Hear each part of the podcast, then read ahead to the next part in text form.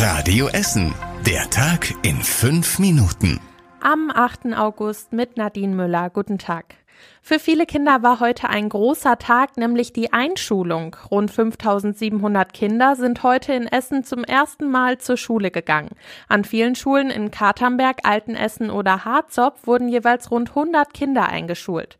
Das sorgt langsam für Platzprobleme an einigen Schulen. In Karnap ist dieses Jahr noch genug Platz. Nächstes Jahr müssen sich dann aber Lehrer und die offene Ganztagsschule einen Raum teilen. An der Hövelschule in Altenessen warten alle darauf, dass der Neubau nebenan fertig wird. Die Einschulungsfeier wurde da heute auf der Sportanlage nebenan gefeiert. In Harzopf werden die Kinder an drei Standorten unterrichtet, weil das Haus des Lernens zu klein und der neue Schulbau noch nicht fertig ist. Einkäufe kann man bald in Essen einfacher mit dem Rad erledigen. Es soll ein System für Ausleihen von E-Lastenrädern geben. Die Politiker haben darüber heute im Umweltausschuss beraten. Die Stadt will einen Betreiber suchen, der die Ausleihe und Pflege der Räder übernimmt. Bis jetzt gibt es Lastenräder nur über ein ehrenamtliches System beim ADFC.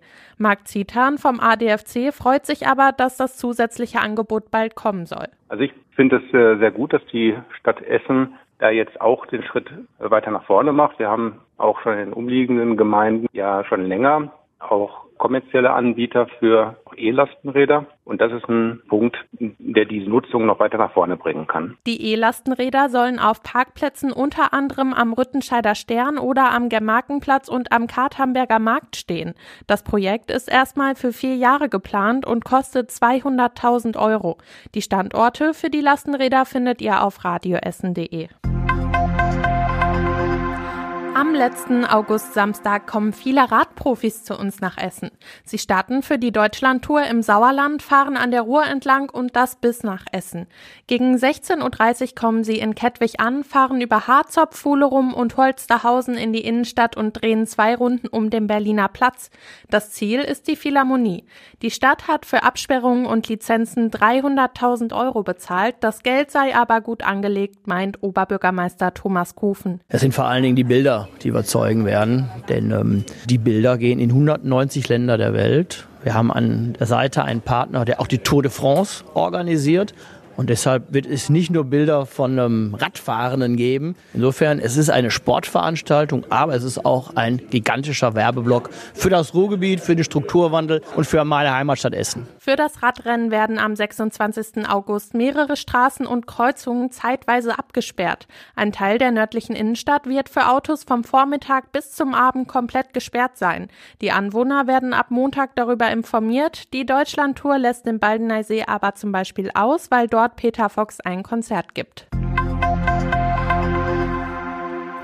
An manchen Stellen in Essen gibt es immer noch Probleme mit Hochwasserschäden. Beim Hochwasser vor zwei Jahren wurde zum Beispiel auch in Kupferdreh ein großes Loch in den Boden gerissen. Jetzt ist klar, wann das Loch im Gewerbegebiet Prinz Friedrich verfüllt wird.